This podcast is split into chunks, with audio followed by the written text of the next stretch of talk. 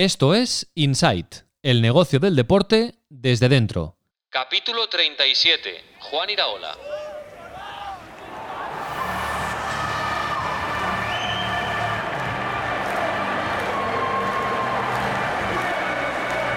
Inside con Raúl Gimos.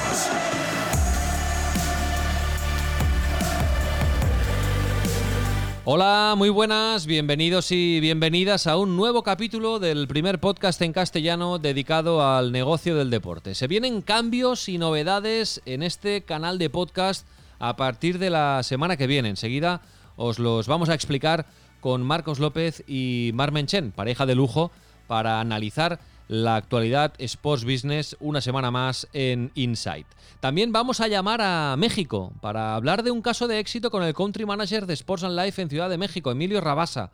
Hemos conseguido que Diego Armando Maradona, atención, firmara un acuerdo con la empresa Icons y os vamos a explicar cómo se cocina un acuerdo así. Y como plato principal del capítulo de hoy, una entrevista muy interesante, muy enriquecedora con el jefe de innovación de la Real Sociedad, Juan Iraola, un creyente convencido, un apasionado de los eh, beneficios de la aplicación de la tecnología al mundo del deporte. Inside, un podcast de Sports and Life. En Sports and Life llevamos más de un año diciendo... Esto es Insight, el negocio del deporte desde dentro. Sí, sí, parece mentira, pero ya ha pasado más de un año. Empezamos haciendo un capítulo al mes, Bienvenidos al capítulo 0. luego hicimos uno a la semana, Capítulo 6. La bolsa. Capítulo 9. El arte del Capítulo 18. Universo. Capítulo 36. A partir del 14 de septiembre, tres capítulos semanales, tres de Insight Sports Business. Con Raúl Gimos. Cada lunes y cada miércoles, Insight Afterward.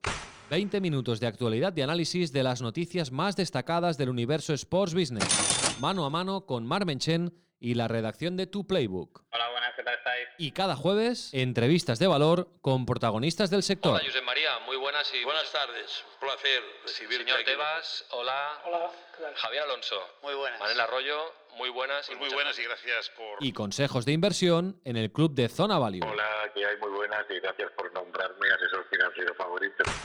Inside Sports Business, un podcast de Sports and Life. Bueno, pues esta es nuestra nueva promo, nuestro nuevo tráiler. Aquí están las novedades de las que os hemos ido hablando en las últimas semanas. Insight Sports Business pasa de pantalla, evoluciona y a partir del lunes 14 de septiembre os vamos a ofrecer tres capítulos, tres por semana. Es decir, si estáis suscritos en Apple Podcast, en Spotify, en Evox, en Overcast o donde sea, sea cual sea vuestra plataforma, os llegarán tres episodios a la semana. Cada lunes y cada miércoles, hacia las 6 de la tarde, Insight After Work. 15-20 minutos de información y análisis de las principales noticias del ámbito del sports business, con Marcos López, Álvaro de Grado, Uriol Caño y toda la familia de Sports and Life, y con la colaboración inestimable y valiosa de Marmen Chen y la redacción de Tu Playbook, la comunidad de profesionales de la industria del deporte, que estrena su nueva web, ahora lo hablaremos con Marc, justamente el próximo lunes. Y cada jueves, esto los lunes y los miércoles, 20, 15 minutitos de información y análisis a las 6 de la tarde. Insight After Work. Y cada jueves, a primera hora de la mañana, como siempre, entrevistas de valor con protagonistas del sector. Vamos a seguir conversando con eh, profesionales de la industria del deporte para aprender y descubrir cómo funciona el apasionante y dinámico negocio que hay alrededor del deporte. Además, vamos a seguir fieles a nuestro patrocinador, Zona Value Club, y cada jueves también hablaremos del mundo de la inversión con Lorenzo Serratosa. Espero que nos digáis os parecen estas eh, novedades. Nosotros estamos muy contentos, muy ilusionados. Eh, os podéis comunicar con nosotros a través de las redes sociales de Sports and Life, eh, vía email a insight.sportsandlife.com y ya de paso también podéis dejar algún comentario, alguna review en Apple Podcasts, en Evox o donde queráis, porque al final todo suma para seguir creciendo. Y espero también que os suscribáis, si no lo habéis hecho ya, a la newsletter de Tu Playbook, porque allí también encontraréis eh, un link, un, banner para poder escuchar eh, cada lunes, cada miércoles y cada jueves, o cuando queráis, el podcast Insight Sports eh, Business. Dejarme saludar y compartir estas buenas noticias con mis dos cómplices principales en esta renovación, en este restyling de Insight Sports Business. Marcos López, hola, muy buenas. ¿Qué tal, Raúl? Muy buenas. Nos ha gustado esto del negocio del deporte, Marcos. Y fíjate, empezamos eh, haciendo un podcast mensual hace ya más de un año. Luego pasó a semanal, eh, le cogimos el gustillo. Y ahora ya, venga, tres días por, eh, por semana, tres veces a la semana. Insight Sports Business, también con la colaboración de, de Barmen Chen, a quien saludaremos ahora enseguida. Sí, la verdad que sí, Raúl. Si me lo dices hace seis meses, te hubiera dicho que era imposible que me, que me apasionara como ahora empiezo a descubrir eh, elementos de pasión en la información de la industria. Acostumbrado a analizar el juego, acostumbrado a pensar solo en lo que ocurre en el campo y obviamente lo que rodea al campo, nunca me había planteado volcarme como me estoy volcando y como nos estamos volcando ahora todos en la industria y en lo que mueve a, a esta industria y en lo que genera y en lo que deja de ingresar ahora mismo por la pandemia esta industria del fútbol y esta industria del deporte. Es que cuando empezamos, Marcos, ya era interesante porque estamos en un momento de transformación, no solo en la industria del deporte, sino a nivel eh, global, eh, en todos los ámbitos eh, de, la sociedad y de, y de la economía. Pero es que ahora, además, en este momento que, que nos ha afectado esta, esta gran pandemia, pues aún están cambiando más cosas, ¿no? Y es más importante que nunca, yo creo, estar pendiente y, actualizado en lo que respecta al negocio del deporte, ¿no? A cómo, a cómo las estructuras que hacen posible que al final mm, se pueda eh, realizar la actividad deportiva eh, y también el, el, negocio alrededor del deporte, pues van cambiando y se van actualizando, ¿no? Es que en realidad estamos asistiendo, desgraciadamente, por la pandemia, insisto, a una profunda transformación de la industria, una profunda transformación que supongo que de aquí 10, 15 o 20 años se estudiará con todo detalle. Es todo tan caliente, todo tan vivo, todo tan líquido, porque está sucediendo ahora mismo eh, que nos, nos, falta, al menos para mí, Mar tiene mucha más experiencia que yo, nos falta la perspectiva para, para intentar encuadrar lo que está sucediendo. Y es muy grave lo que está ocurriendo, obviamente es muy grave a nivel sanitario y es muy grave también a nivel de la industria del deporte. Bueno, pues vamos a saludar a Marc Menchen, el, el, director y fundador de Tu Playbook. Hola Marc, ¿qué tal? Muy buenas. Hola, ¿qué tal? ¿Cómo estáis? Y colaborador uh, cada vez más habitual de Insight Sports Business.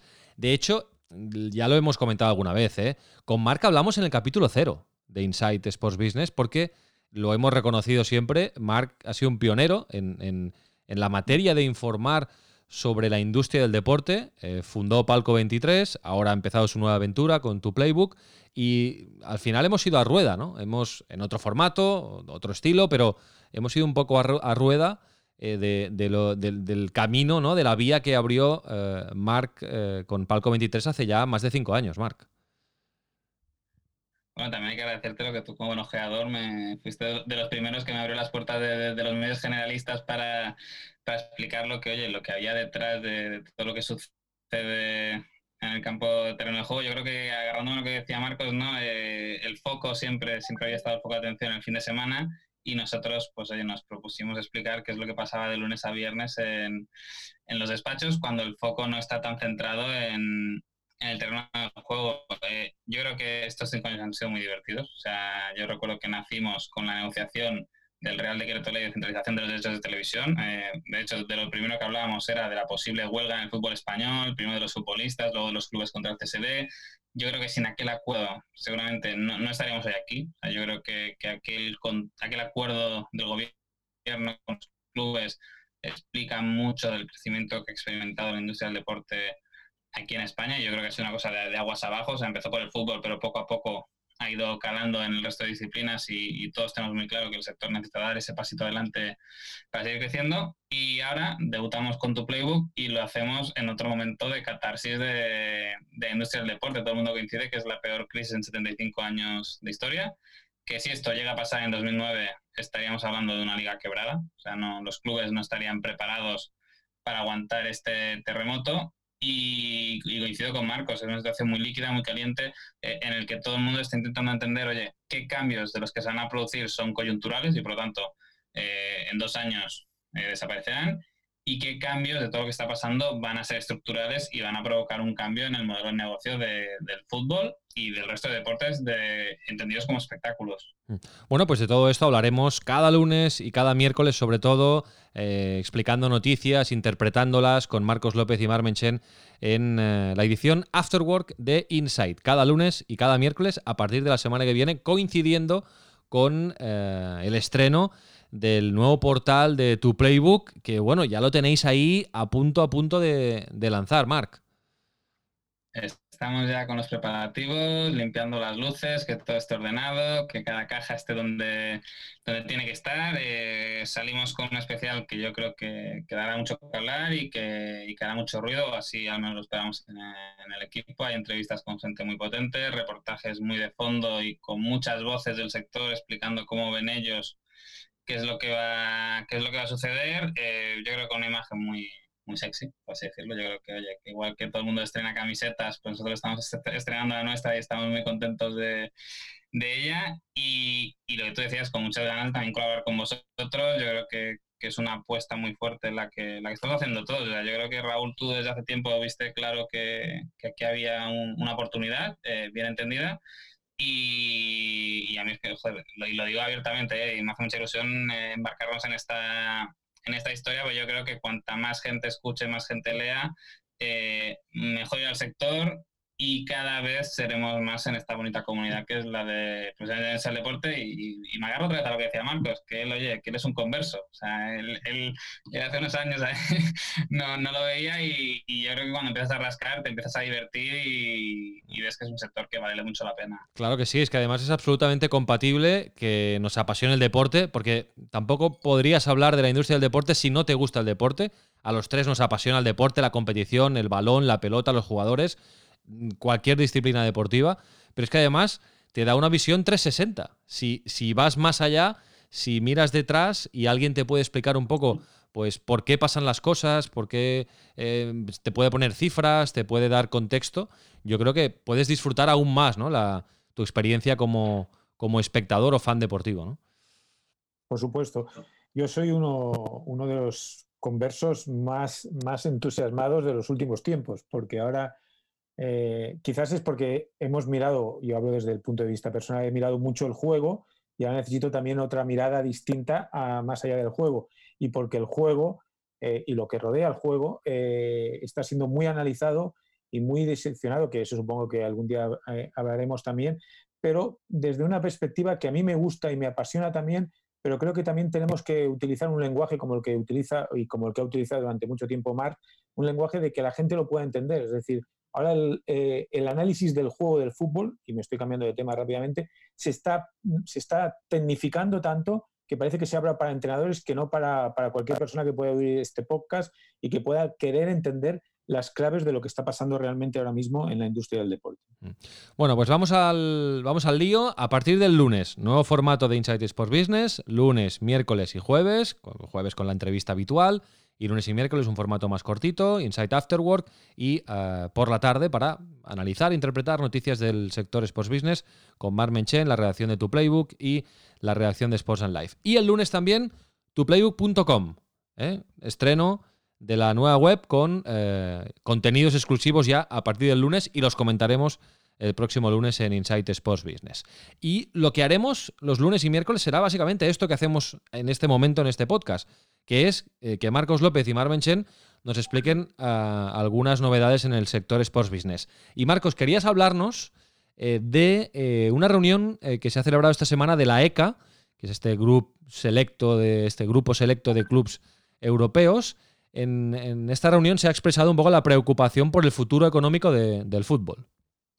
Sí, es una reunión que al final ha puesto cifras y ha puesto rostro, diría a nivel, mm, a nivel estadístico, a lo que, a lo que yo considero, y, Mar nos puede ampliar mucho más, eh, la factura de la pandemia. La factura inmediata, lo que sabemos ahora mismo que le va a costar al fútbol, al fútbol europeo, estamos hablando de 4.000 millones de euros. O sea, estamos hablando de algo realmente espectacular que va a dejar de ingresar entre el 2020, es decir, desde febrero prácticamente hasta el 2022 y estamos hablando de, de- de un momento dramático así lo calificó el propio Andrea Agnelli, el máximo responsable de la Juventus y el presidente de la ECA, la, eh, la organización que agrupa a los grandes clubes del fútbol europeo, porque el descenso en el, en- en el nivel de mercado de traspasos va, va a oscilar entre un 25 y un 30%. Ya estamos viendo que, excepto el Chelsea, los grandes clubes ya no están comprando, están intercambiando o pagando o recibiendo un millón y medio de euros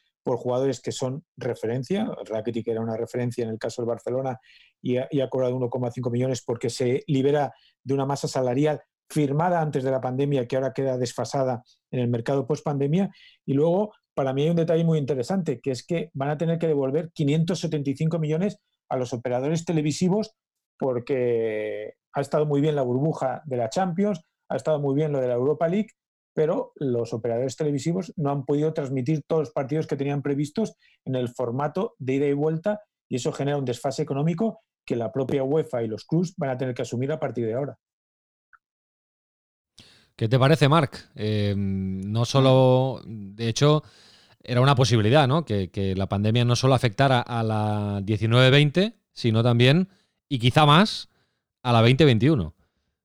Es que hay muchos clubes que Sotoboche ya lo empezaron a decir cuando estalló todo, hicieron, estamos todos aquí con las cortas, mirando cómo cuadra la 19-20, pero aquí nadie está admitiendo que las rebajas salariales, incluso quizás van a tener que ser más fuertes en la 2021, porque pensemos que la temporada 19-20 está ya todo el tema cuando queda un 25% de la temporada por disputarse, que el otro 75% se ha disputado con total normalidad, por lo tanto, eh, bueno, podías buscar formatos express que podía afectarte más o menos. Yo creo que la liga, por ejemplo, ha salvado todos los ingresos por televisión de esta temporada. Yo creo que el caso de la web era muy claro. Oye, eh, es muy atractivo el modelo, pero menos partidos, menos audiencia, menos publicidad. Devuélveme dinero. Eh, aquí no hay, aquí no hay. Y luego está el tema de, la taquilla, que yo creo que es el caso más preocupante. Y yo creo que cuando habla la ECA, habla con conocimiento de causa, pero al final representa a los clubes más grandes, que son los que más generan con la explotación de su estadio. Pensemos que este año los clubes como mucho están devolviendo un 20, 25, 30% del dinero de los abonos.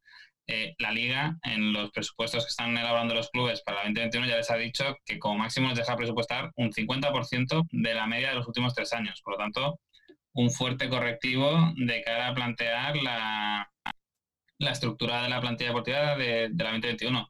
Y luego está el problema añadido de que eh, de acuerdo, abrimos los estadios en la 20 en, en, enero, febrero, dijo Javier Tebas el otro día, pero ¿en qué grado la gente volverá a sacar su abono?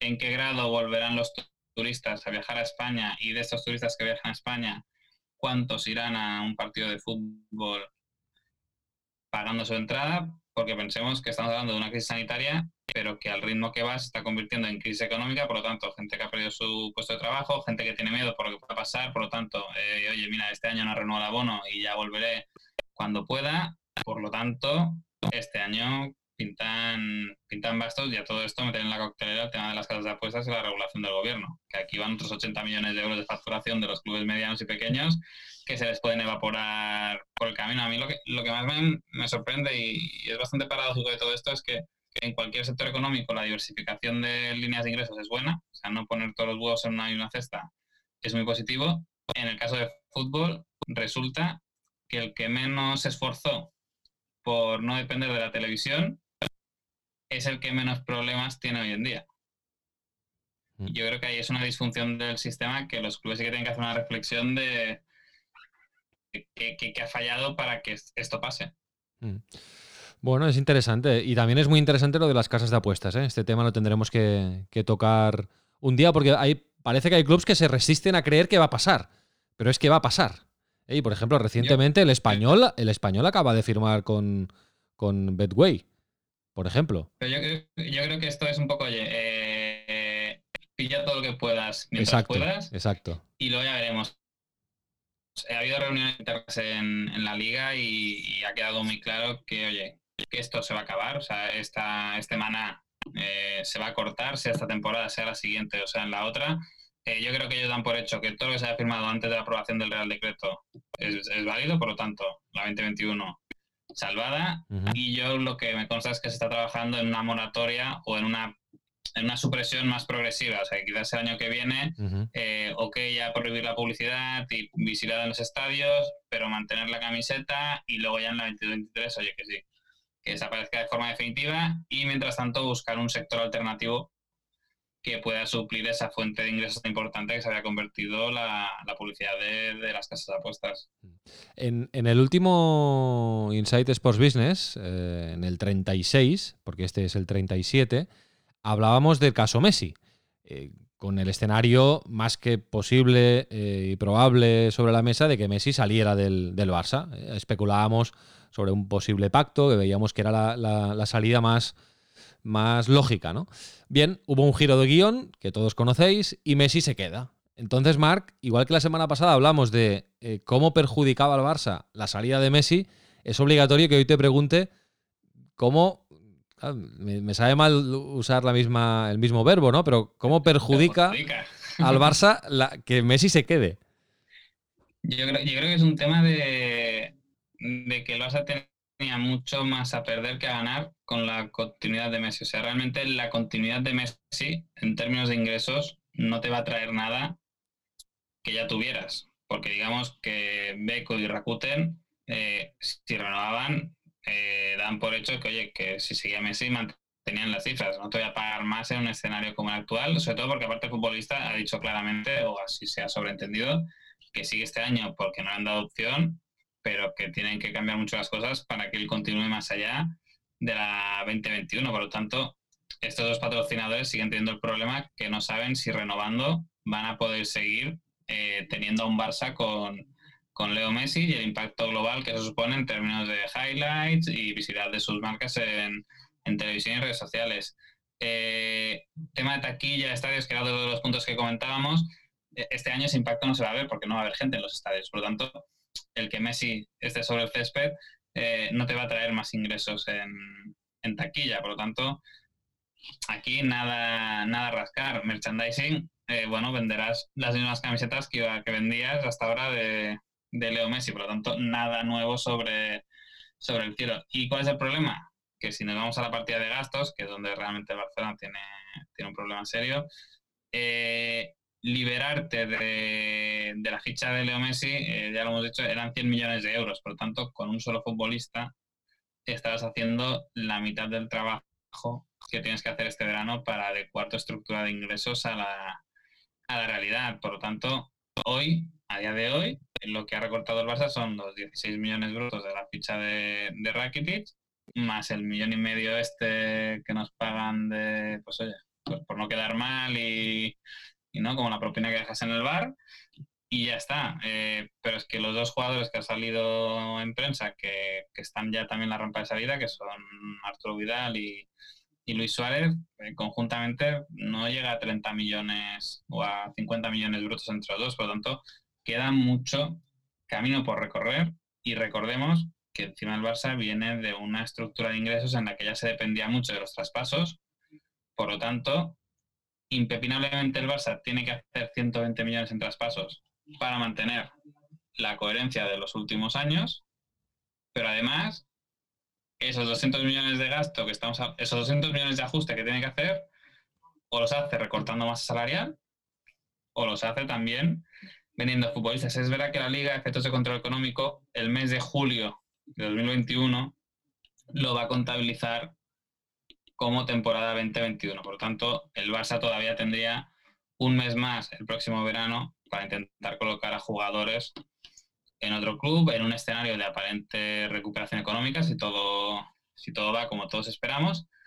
Pero el ahorro que habías hecho con un jugador eh, lo has compensado con los fichajes que habías hecho previamente antes del, del COVID, ¿no? Trincao, Pedri, el, un portugués, un brasileño, no recuerdo su nombre, pero que bueno, que parece que Mateus. también pagamos 6 8 millones por él. Mateo, pues oye, eh, deberes importantes y serios.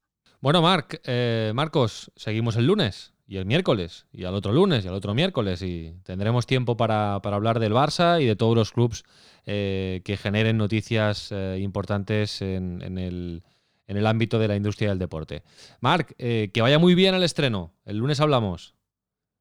El lunes hablamos, un fuerte abrazo. Venga, y todo el mundo a suscribirse a la newsletter de tu Playbook. Allí también encontraréis vanes para escuchar este podcast. Marcos, un abrazo fuerte y, bueno, ya lo sabes, pero ha sido una semana grande para Sports and Life porque la semana pasada Brahim eh, firmó su cesión al, al, Milan, Brahim Díaz, jugador Sports and Life, y esta semana dos futbolistas de Sports and Life han cambiado de equipo. Tony Martínez, que ha hecho una gran temporada en el Famalicao de Portugal, se va al Porto, al Oporto, al Gran Oporto, jugará la Champions. Tony Martínez, delantero, 22 años, mucho futuro. Y eh, Jason Martínez, jugador Sports and Life, que estaba en el Fuenlabrada, en segunda división, que ha hecho una buena temporada, se va a, Armenia a jugar, a jugar al Ararat.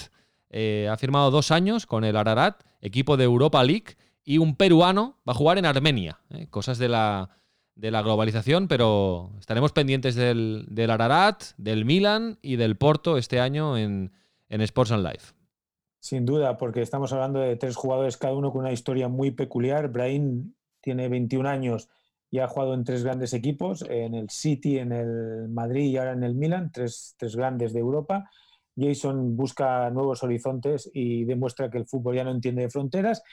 Y el caso de, de, Tony Martínez em, me parece un caso muy, muy indicativo del el trabajo, el esfuerzo y la humildad que acaban llevando a, a, los grandes lugares. Aunque tengas que dar mil vueltas, tengas que pasar por mil sitios, eh, me refiero a clubes distintos, a clubes de nivel muy humilde, pero al final eh, ha encontrado la recompensa y va a jugar la Champions y va a jugar en un equipo que, que también, como bien sabe Mar, sabe Raúl, es un trampolín para volar. A, si lo haces bien en el aeropuerto, tienes la posibilidad de salir a cualquier gran equipo de Europa. Marcos, un abrazo. Hasta luego. Inside. Con Raúl Gimos. Bueno, pues antes de escuchar la entrevista con Juan Iraola, el jefe de innovación de la Real Sociedad, una entrevista muy interesante, vamos a conectar con Ciudad de México, con nuestro country manager en eh, México, Emilio Rabasa, para que nos explique el acuerdo que hemos eh, conseguido que se firme entre Diego Armando Maradona, atención, no necesita presentación, y la empresa Icons. Hola Emilio, ¿qué tal? Muy buenas. ¿Qué tal Raúl? ¿Cómo estás? Un gusto volver a andar por aquí con ustedes. Y pues bueno, sí, como bien comentas, eh, un poquito antes para explicar cómo es que se dieron las cosas para cerrar el acuerdo entre Maradona y Icons, hay que explicar un poquito en detalle quién es Icons pues bueno, es una empresa líder en memorabilia, en productos firmados eh, oficiales de clubes eh, y a nivel personal, que lleva más de 21 años de experiencia en el mercado. Eh, esta, empresa ha trabajado y trabaja actualmente con jugadores como Lionel Messi, como Cristiano Ronaldo, Eden Hazard, Steven Gerrard, Pelé, Ronaldinho y bueno, su más grande y reciente adición, Diego Armando Maradona, como bien comentas. Ellos venden eh, solamente a nivel eh, online, en e-commerce, y venden a más de 100 eh, países a nivel mundial. Un día, Sports and Life recibe el encargo, mm, tenemos muy buena relación con Icons, y recibe el encargo de intentar conseguir a Diego Armando Maradona para su colección de, assets. Explícanos, tú que has estado implicado directamente en esta en esta gestión, en, la cocina del acuerdo. Explícanos cómo, cómo se hace esto, para que los oyentes puedan darse cuenta cómo, cómo se trabaja un acuerdo de este tipo. Mira, eh, si te soy sincero, eh, este acuerdo se, empezó a, a, desarrollar desde hace dos años, cuando Diego Armando Maradona estaba dirigiendo al equipo Dorados de Sinaloa, en el norte de, de México, en la segunda división. Y a partir de ahí, como bien comentas, Icons nos hace el encargo de, por la proximidad, teniendo una oficina en la Ciudad de México, eh, si podríamos empezar a hacerlos a la toma de contacto para desarrollar esta activación, que sería una sesión de firmas exclusivas eh, con eh, Diego en este caso.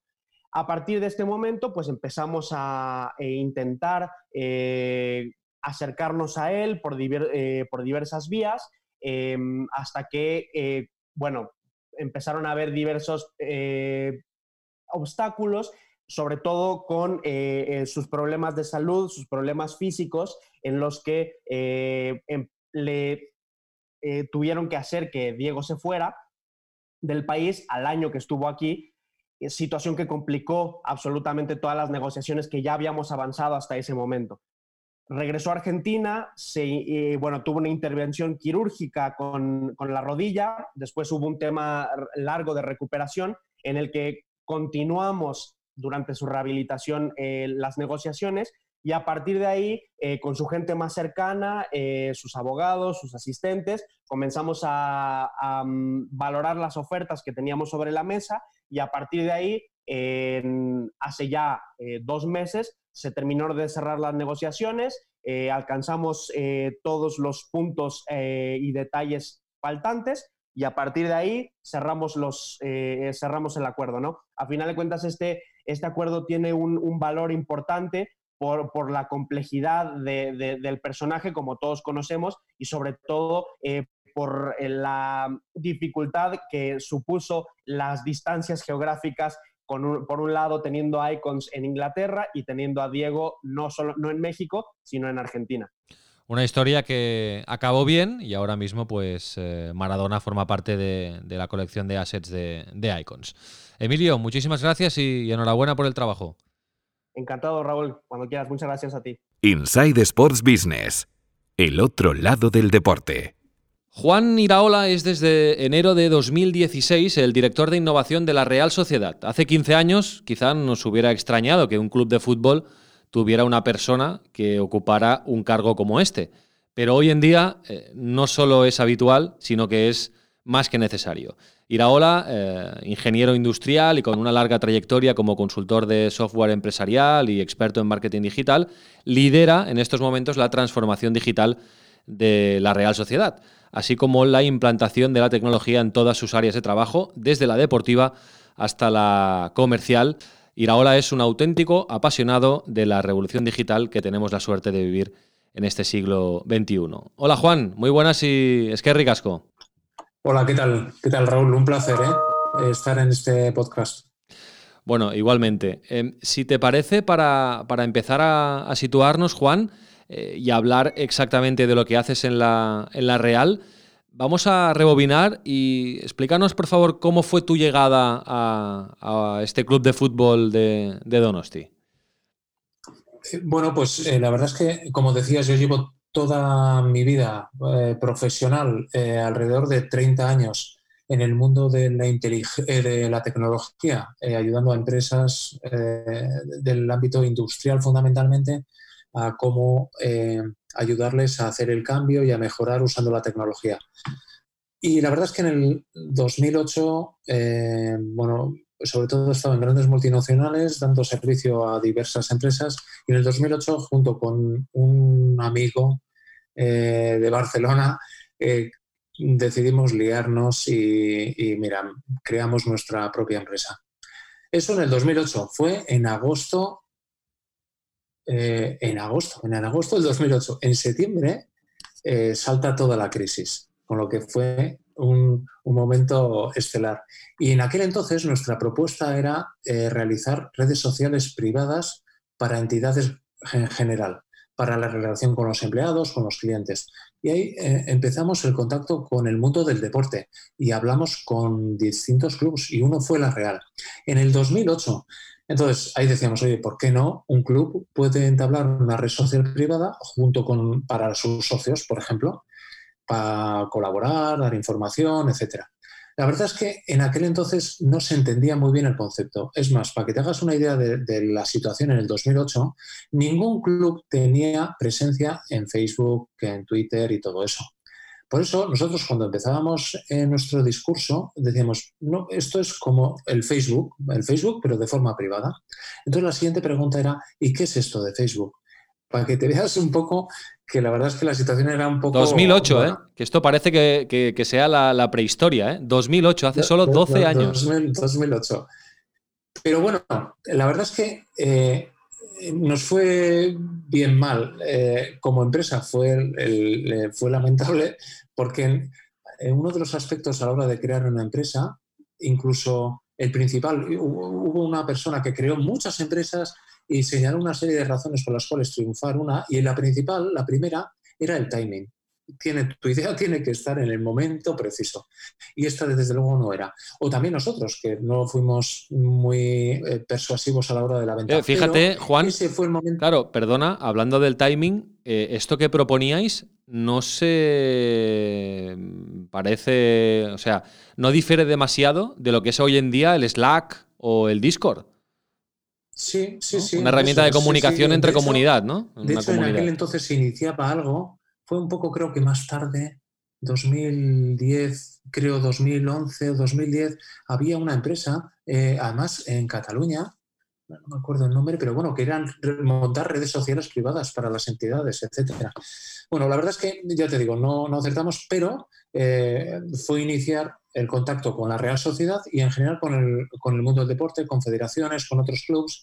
Y la verdad es que, bueno, pues a mí me encanta el deporte, me encanta el fútbol y encima soy de la Real, con lo que, joder, pues ese fue mi primer contacto. Y desde el 2008, eh, pues soy también eh, un poco maratoniano, tengo ese espíritu y, y, jolín, pues tenía distintos contactos en la Real y, jo, yo era firme, jo, yo creía que la tecnología, creía, creo, eh, que podía aportar mucho a un club como, como la Real y he ido insistiendo, insistiendo, insistiendo hasta que, bueno, pues en el 2016 eh, crearon ese proyecto de transformación digital y me consideraron con lo que, bueno, he tenido la suerte de estar ahí, aunque, bueno, venía de un recorrido desde el 2008 y, y aterricé en una Sí. aventura apasionante. Sí. Coincide con, con la aprobación de la construcción de las obras en Anoeta, ¿eh? de- del, del nuevo Eso es. estadio, justo. eh, Tu, Sí. tu- tu llegada coincide que se acaba de aprobar ¿no? la construcción del nuevo estadio.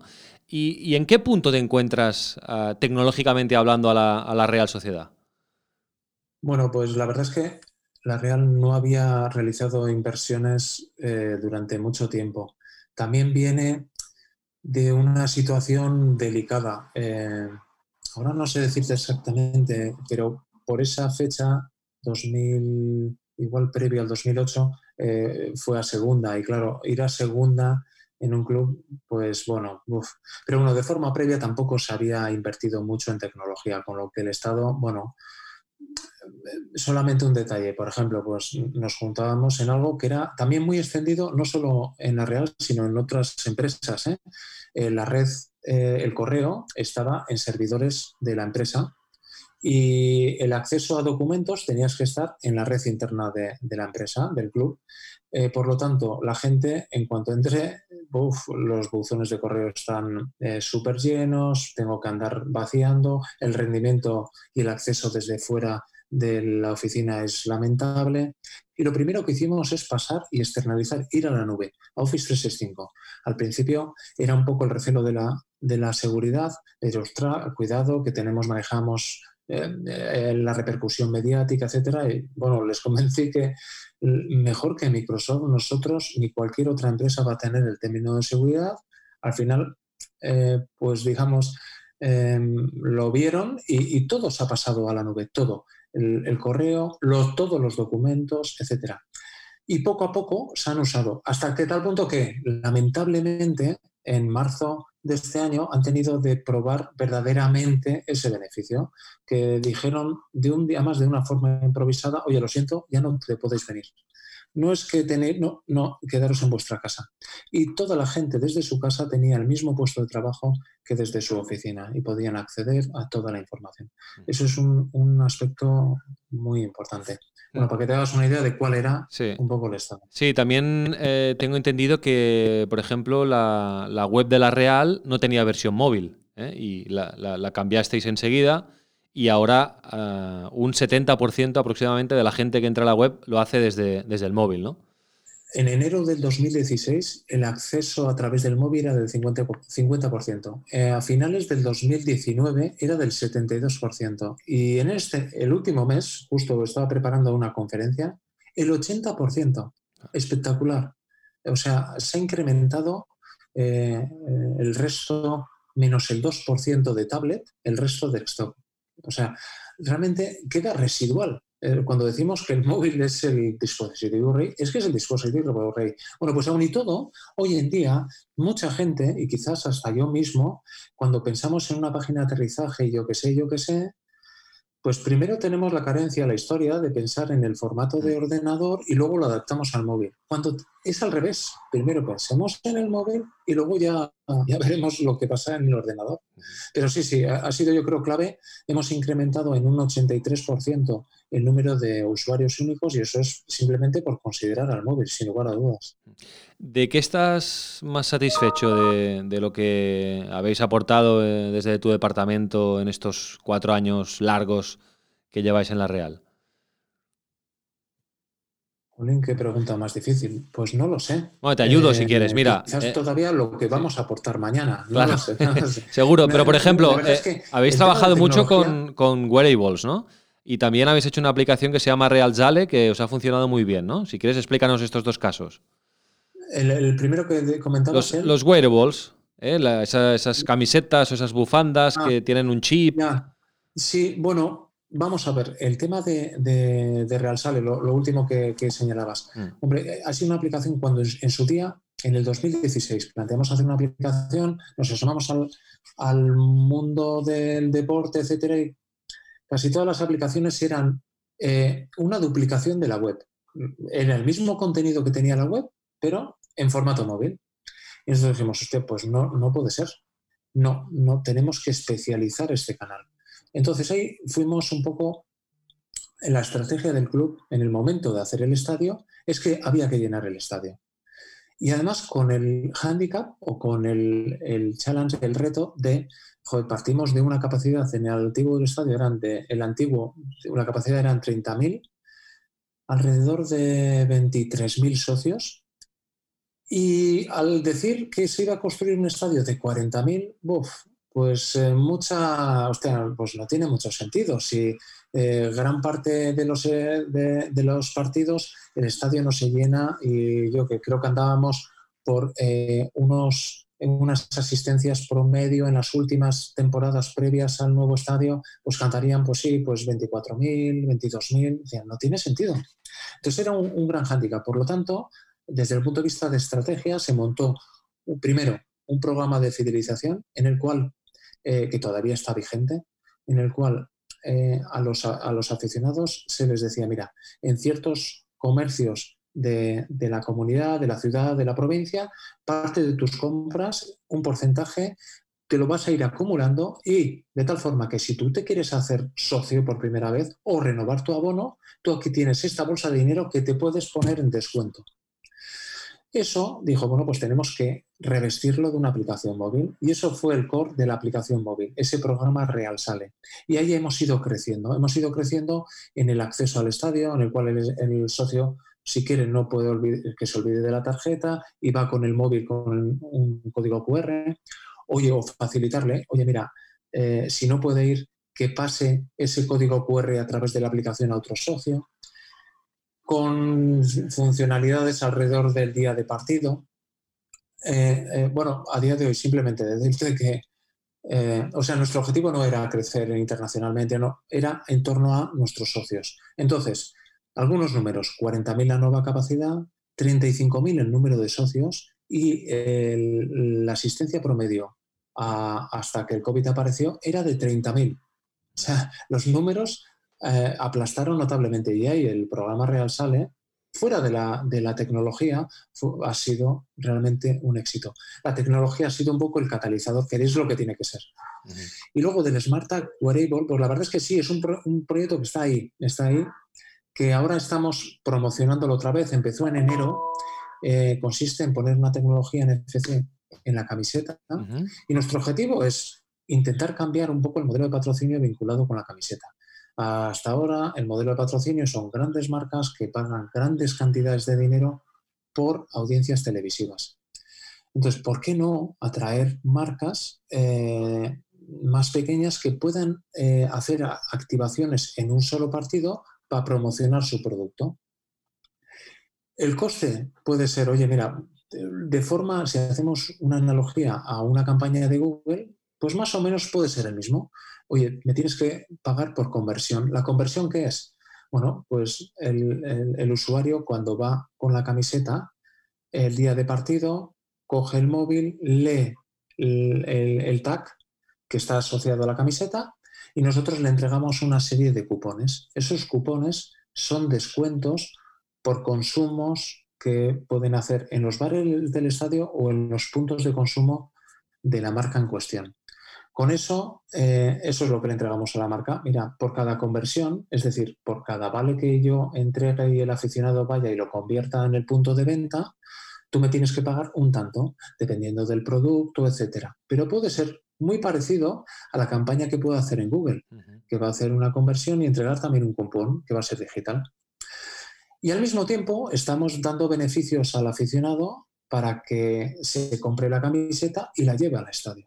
Eso es un poco el objetivo. Es un piloto que estamos haciendo con la liga. Empezamos en enero, tuvimos que interrumpirlo en marzo y ahora lo estamos reanudando. Estamos hablando con las federaciones y asociaciones de comercio, de hostelería de la ciudad y de la provincia para atraerlas a la camiseta, para que promocionen sus productos y así eh, ver, bueno, si verdaderamente esto tiene sentido o no. Mm.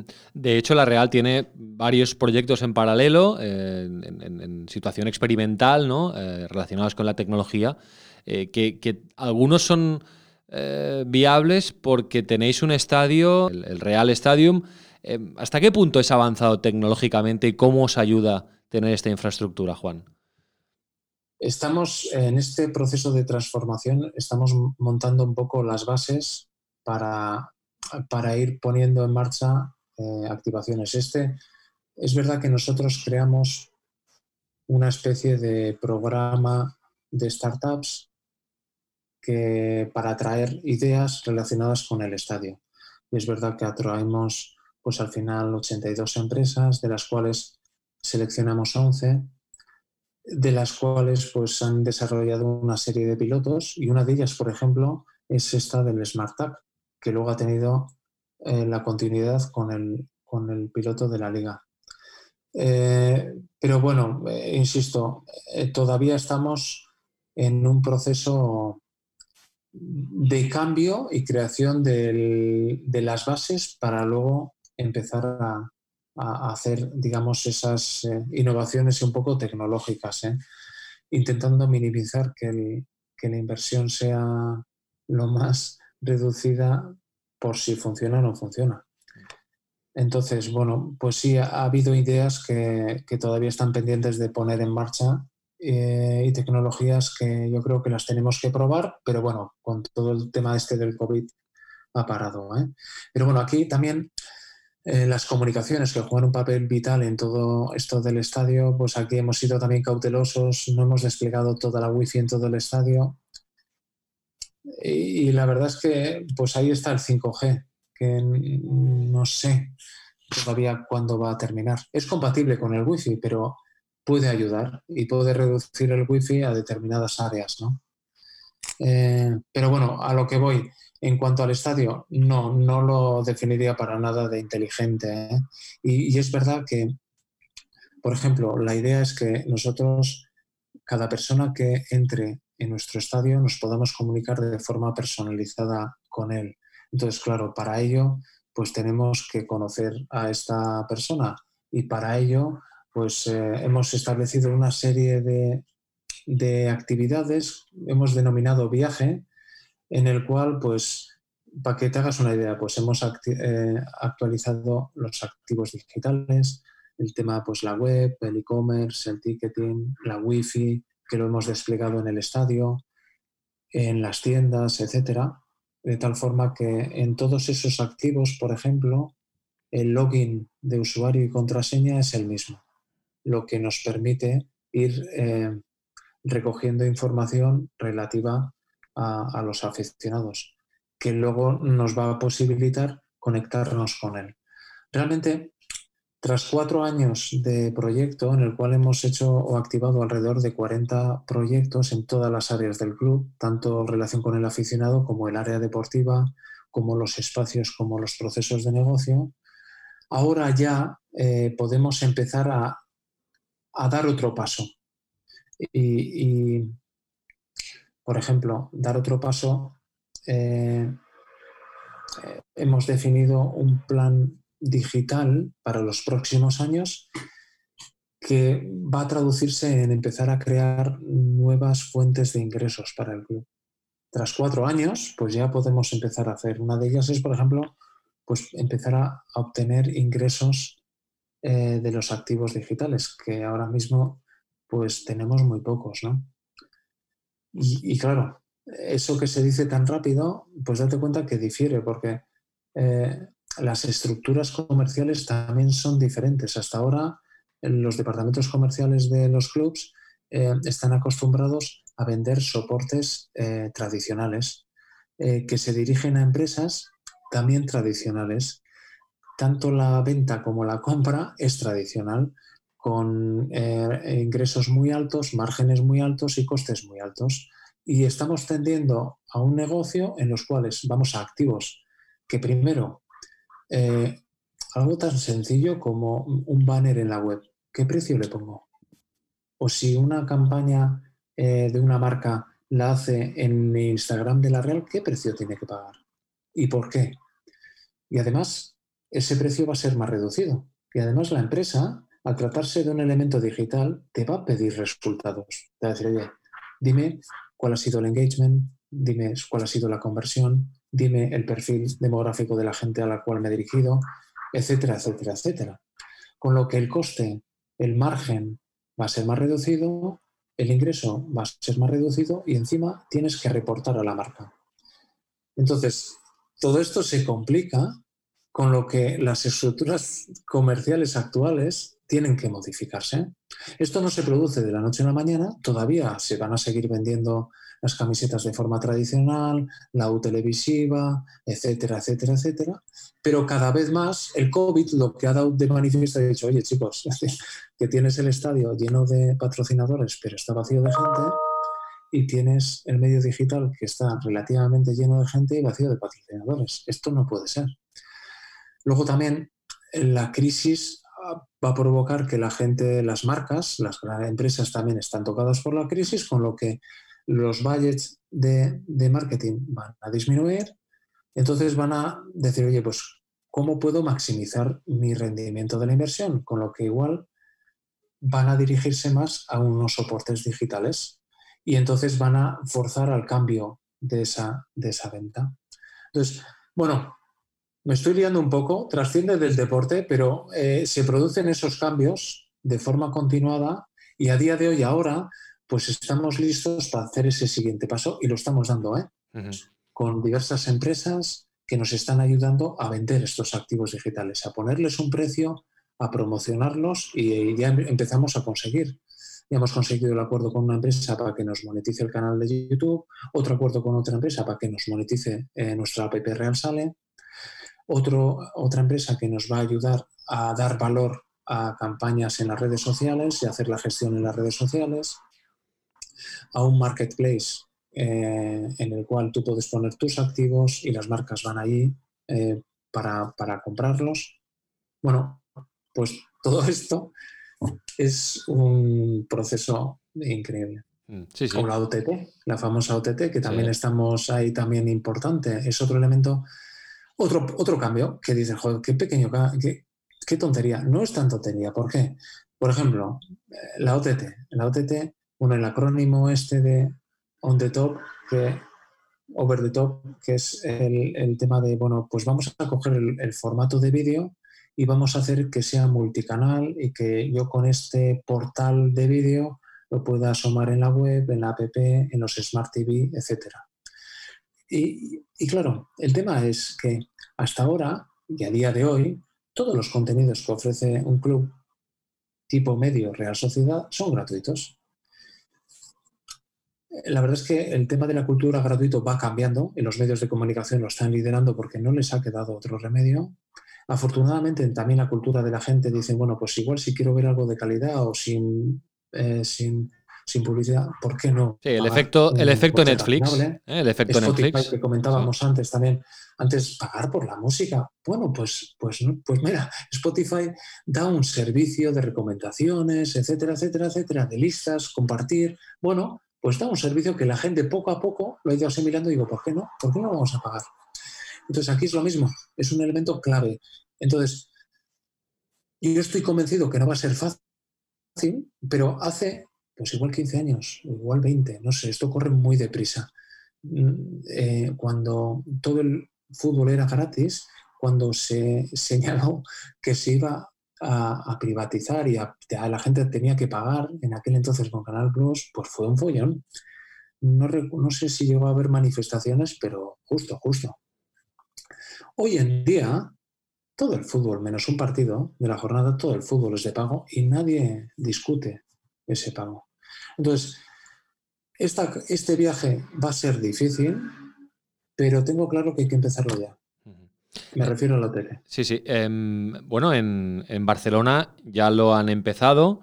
Eh, como sabes, han lanzado, y hablamos en este podcast con Didac Lee, que es su ideólogo, y han lanzado Barça TV Plus, eh, pues una OTT de pago global para todo el mundo que está, bueno, pues está de momento un poco verde, ¿no? Pero ya, ya lo han lanzado, ¿no? Porque como decías, había que hacerlo lo antes posible, ¿no? Em, ¿Qué te parece esa, apuesta? ¿Es, un poco la vía que comentas? Sí, sí, definitivamente, porque es un poco el elemento, los clubs tienen que aumentar la calidad de sus contenidos y a su vez para aumentar la calidad de sus contenidos tienen que aumentar las estructuras de sus áreas de comunicación, eso es un coste adicional. Tienes que obtener unos ingresos, no puedes depender solo de los ingresos deportivos y hay que depender de otros, ¿no? Entonces, sí, sí, en la medida que, tú quieras ir por ahí, pues lógicamente, insisto, ¿eh? con costes razonables y con contenidos de calidad o exclusivos, eh, van a ir por ahí. De hecho, pues la Premier, todos los clubes importantes desde luego de la Premier ya tienen su OTT, en Alemania también, Barcelona comentabas, poquito a poquito también en España, algo ha, hecho también eh, el Sevilla, el Real Madrid, algo, pues ahí están, ahí se van a, se van a mover seguro, seguro. ¿Y, crees? ese es el futuro, de hecho, bueno, los grandes medios, ¿no?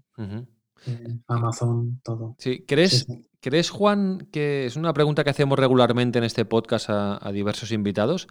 ¿Crees que puede llegar el caso que, en el futuro los clubes emitan sus partidos por sus propias plataformas y no tengan que vender sus derechos de forma centralizada o, a, un, broadcaster externo? ¿Eso puede llegar a darse? Vamos a ver. Tecnológicamente es viable. Y, y, lo que estábamos también comentando antes un poco, es verdad que hasta ahora, eh, el mercado del entretenimiento en general, la música, el cine, eh, se está produciendo, va por ese sentido, ¿no? En el cual, eh, y aquí en el mundo del fútbol también, insisto, los derechos televisivos antes eran de un vendedor y un comprador, o dos o tres compradores, y eso poquito a poco, poquito a poco, y empujado, ¿qué decir? Generalmente en todos los sectores, uno de los grandes limitantes del cambio es el poder vigente. Entonces, el poder establecido. Entonces, son los que no les interesa hacer el cambio. Sin embargo, las tecnológicas empiezan por arriba y empiezan por abajo y entonces dicen, hostia, que me van a pasar. Y entonces ahí aprietan. Aquí lo mismo, en el tema del fútbol, pues empieza Amazon, empieza Apple, empieza Google y entonces no va a quedar otro remedio. Eh, y entonces aparece Dazan y aparecen otros agentes y otros players que no estaban en el mercado y, entonces ya se empieza a vender no un derecho televisivo global, no, sino se te habla el derecho televisivo de esta competición en África. Por ejemplo, que se vende la Champion en África hace dos o tres años a Amazon porque a través de una serie de globos pone acceso a Internet antes que la electricidad en algunos países. Es increíble. Entonces, pues ya empieza que la liga empieza a vender a través de Facebook en India, con lo que, bueno, pues lo que ahora es una anécdota, pues poco a poco se va a ir filtrando, se va a ir filtrando y va a haber un montón de compradores y de agentes eh, que van a comprar eh, que van a hacer más compleja la, venta. Y también da posibilidades que empezarán pues los grandes, pues pues igual el Real Madrid o el Barcelona, que son los dos clubes deportivos, no a nivel de España, sino a nivel mundial, desde el punto de vista de deporte colectivo, más relevantes en cuanto a dinero, eh, pues que igual se planteen, oye, ¿por qué no, por qué no nos eh, salimos de aquí y vamos por nuestra cuenta, que somos ya marcas mundiales? Y eso poco a poco pues va a arrastrar a unos cuantos, no sé a cuántos, pero ¿por qué no? Eh, ahora es complicado ver ese futuro, pero tecnológicamente la base está y la guerra empieza. Entonces hay que ver hasta dónde va este viaje también. Hay que estar atento, como decíamos. Eh, un par de, preguntas para acabar, eh, Juan. Em, vuestra misión de, vuestro departamento, desde, desde el Departamento de Innovación o Transformación Digital, es, digamos, que la tecnología puede ayudar a, todos los, eh, a todas las áreas del club. ¿no? ya nos ha explicado pues, cómo lo, lo hacéis a nivel comercial, a nivel del fan engagement. A nivel deportivo, ¿Qué es lo que, lo que habéis implementado? ¿Cómo podéis ayudar al primer equipo o a la Secretaría Técnica? Porque la Real, por ejemplo, está fichando muy bien en los últimos años. E imagino que también la tecnología debe ayudar de alguna manera, aparte del talento. Eh, ¿cómo, qué, es, lo que lo que habéis implementado y qué es lo que viene, sobre todo a nivel deportivo? Para mejorar el rendimiento de los futbolistas, porque al final estamos hablando de un club de fútbol que, tiene que jugar bien a fútbol y marcar goles y ganar partidos.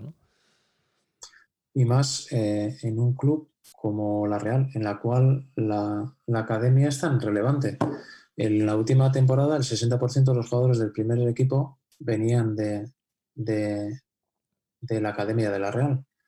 Eso todavía es más importante si la comunidad o el área de influencia es la provincia de Guipúzcoa, que son 700.000 habitantes. La verdad es que el aspecto relativo, no sé el ratio ¿eh? con respecto a otras áreas, pero es relevante. Aquí sí que eh, la dirección deportiva, en este caso Roberto Olave, lo ha tenido claro desde un primer momento y ahí el dato.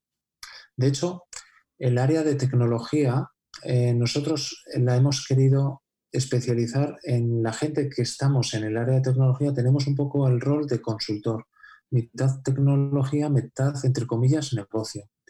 En el área del deporte, eh, la gente que está en tecnología son gente eh, que ahora se denominan el, el, Sport Science, o sea, gente que vienen del ámbito. Hay dos personas, sobre todo una que viene de la academia y otra del ámbito profesional, que son gente de IBEF y que se han dedicado al mundo del deporte, con algunos conocimientos de, digamos, de tecnología, pero más del deporte. Entonces, el departamento de IT se denomina departamento de dato. Entonces, el análisis, la cantidad de, report que se hacen de todos los datos de, eh, de entrenamiento, de, derivados de la carga de tanto, tanto de entreno como de, de, competición, de los GPS, del tracking que hay en las cámaras en los estadios, de los vídeos que se graban todos los entrenamientos, de los, eh, del área médica. Se han creado app para los jugadores que recogen el wellness y el esfuerzo percibido antes y después del entreno. Se manejan un montón de datos. El objetivo también aquí, hay, quizás ahora mismo está la dificultad, es en el análisis de ese dato. Saber algo que no es tan obvio. Es decir, bueno, tengo ahora muchos datos. Ahora, eh, ¿qué análisis hago que me diga y me ayude a verificar pues, el progreso o la identificación del talento, etcétera? En la parte de captación ya hay un área muy relevante, que está Olave, que está Eric que bueno, los datos están ahí, de como has señalado tú. Nosotros ahora pues ha hecho una aplicación eh, que tiene integración con un Y Scout y con algunos otros elementos que permiten pues desde el propio partido hacer un informe eh, del partido o del jugador eh, y, bueno, donde se manejan pues todas las áreas, por ejemplo, de, captación ¿no? del área de scouting.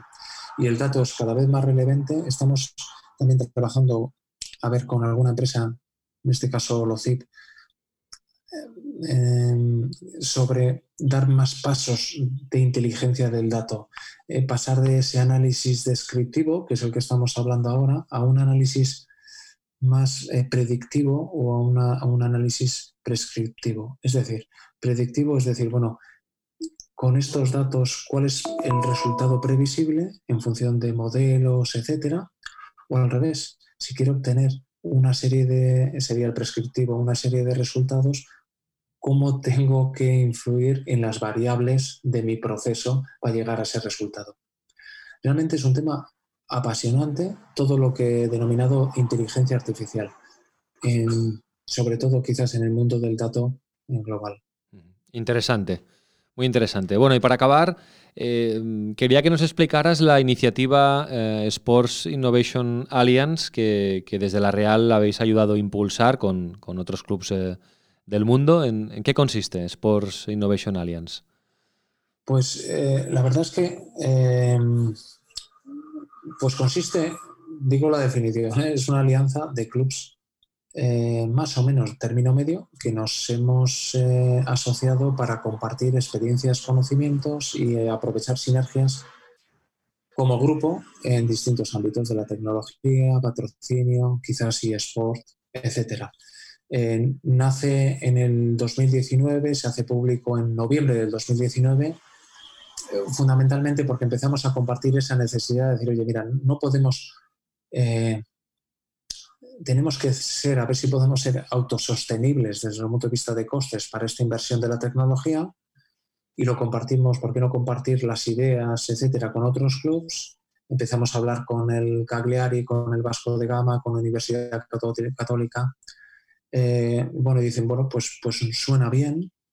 Eh, empezamos en noviembre de 2019 10, 10 clubs y, y ahora somos 22 hemos crecido demasiado, más o menos un club por país y ahora tenemos que ver, ¿no? Más o menos hacemos cada dos semanas, cada semana, en algunos periodos, una conferencia virtual donde, pues eso, compartimos esas experiencias, conocimientos o soluciones tecnológicas. También estamos intentando, pues todo este tema de patrocinio digital. Y la verdad es que está resultando apasionante. Ahora tenemos que darle una vuelta para ver cómo conformamos quizás una empresa que permita seguir eh, esta asociación. La verdad es que, insisto, es eh, increíble porque eh, aprendes muchísimo compartiendo mm. y, es verdad, yo creo que es una, una, de las claves para el futuro, la colaboración, compartir. Es algo obvio. Mm. Tú y yo somos más inteligentes que tú o yo. Eso es, es, es obvio, pero es complicado. Entonces, eso es lo que intentamos hacerlo. Y cuando compartes cosas del mundo del fútbol con distintos países, pues siempre hay matices que no habías parado o que sí se dan en otros países y no, no en ti y que los puedes aplicarlo. Bueno, la verdad es que está siendo, insisto, muy, pues eso, un elemento fundamental. Y también hay un elemento también que nos estamos dando cuenta que es la importancia de lo que es la marca de cada uno de los clubes, la marca es increíble, es un activo muy valioso. Bueno, pues si encima juntas marcas de distintos países, pues ni te quiero contar. ¿no? Entonces, bueno, pues ahí estamos. La verdad es que muy, muy, muy entretenido y muy chulo, la verdad. Ya te lo esperabas, ¿no? En 2016, que te lo pasarías también cuando, cuando empezaste.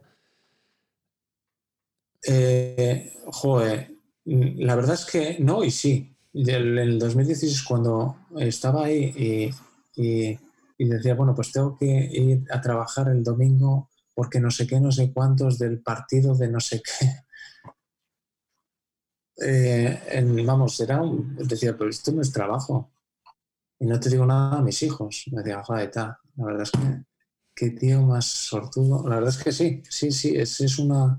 Y que llegue el lunes y que no te moleste o que no tengas ningún reparo de él, tengo que ir a trabajar, y que llegues a las oficinas y pases y, entres en el, campo eh, y pises un poco el césped y simplemente estés un minuto relajado viendo el campo vacío, es un placer increíble, la verdad, lo que, y sobre todo, pues eso, que la tecnología desde el 2016 hasta aquí, en el mundo del fútbol en general, ¿eh? y en el mundo del fútbol también, pues está metiéndose mucho y está aportando mucho y está haciendo muchas cosas, pues es una combinación increíble. La verdad es que sí, sí. No, es, es, inmanejable. Y lo que queda, y lo que queda. Muy Sí, bien, que Juan. quede, que Sí, sí. Pues nada, eh, ha sido un placer. Muchísimas gracias. Felicidades por el trabajo y nada, seguimos pendientes de, de- de la Real y de sus innovaciones tecnológicas. Muy bien, gracias, Raúl. Inside. Casi todo lo que siempre has querido saber sobre el negocio del deporte. Zona Value Club. Juntos somos más fuertes.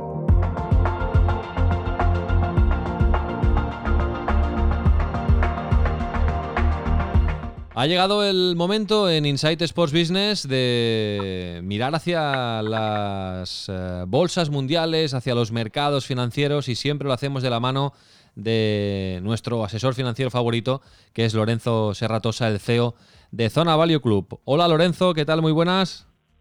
Hola, que hay muy buenas y gracias por nombrarme asesor financiero favorito. Hombre, hombre, es lo mínimo que, que podíamos hacer después de, de tanto tiempo ya de, de relación. Bueno, eh, ¿cómo va el mes de septiembre? ¿Mucha, mucha faena en, en Zona Value Club? Bueno, en Zona Value Club hemos empezado el mes desbordar de faena, sí, mucha, mucha faena y con los mercados agitados, si, si hablamos de mercados, porque, bueno, ya has visto que la tecnología ya venía subiendo desde marzo, eh, agosto ha sido, como decíamos en el podcast anterior, pues uno de los mejores meses eh, en, en muchos años y ahora pues es verdad que los inversores están recogiendo beneficios y hemos visto empresas pues como Tesla eh, caer un 20% en el mercado en algunos en, en algunos días, en un solo día, lo cual no era no era normal.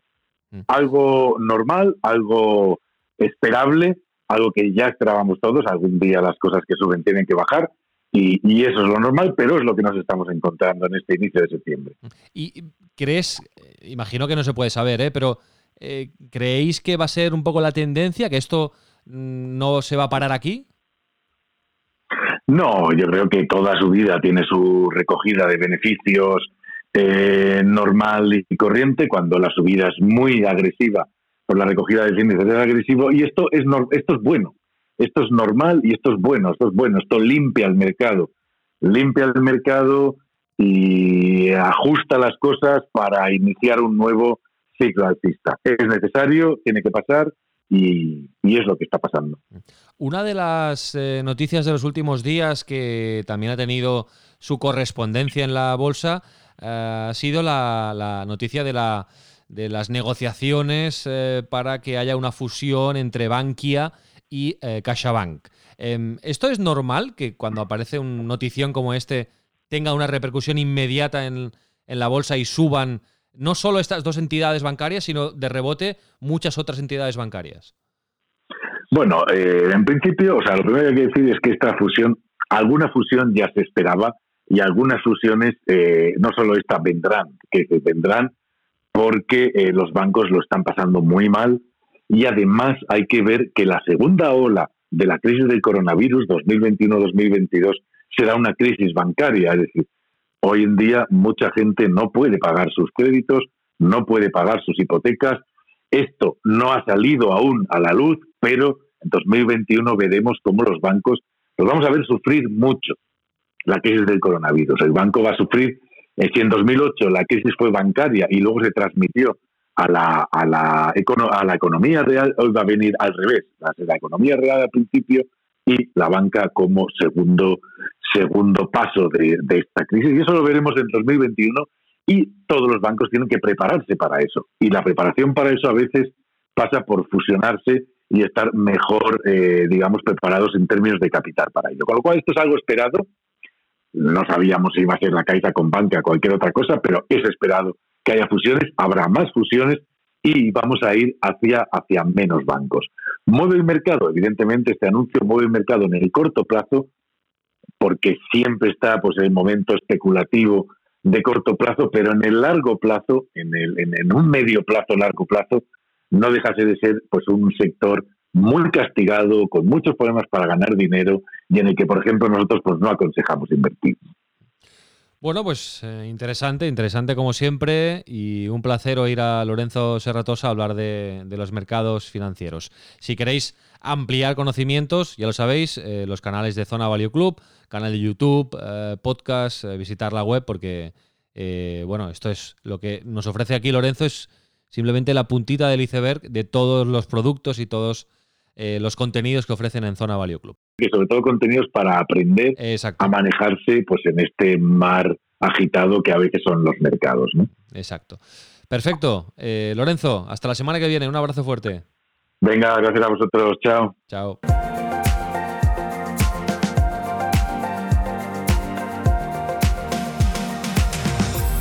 Protege tus ahorros y aumenta tus ingresos con las mejores oportunidades de inversión. Zona Value Club. Juntos somos más fuertes. Inside Sports Business, un podcast de Sports and Life.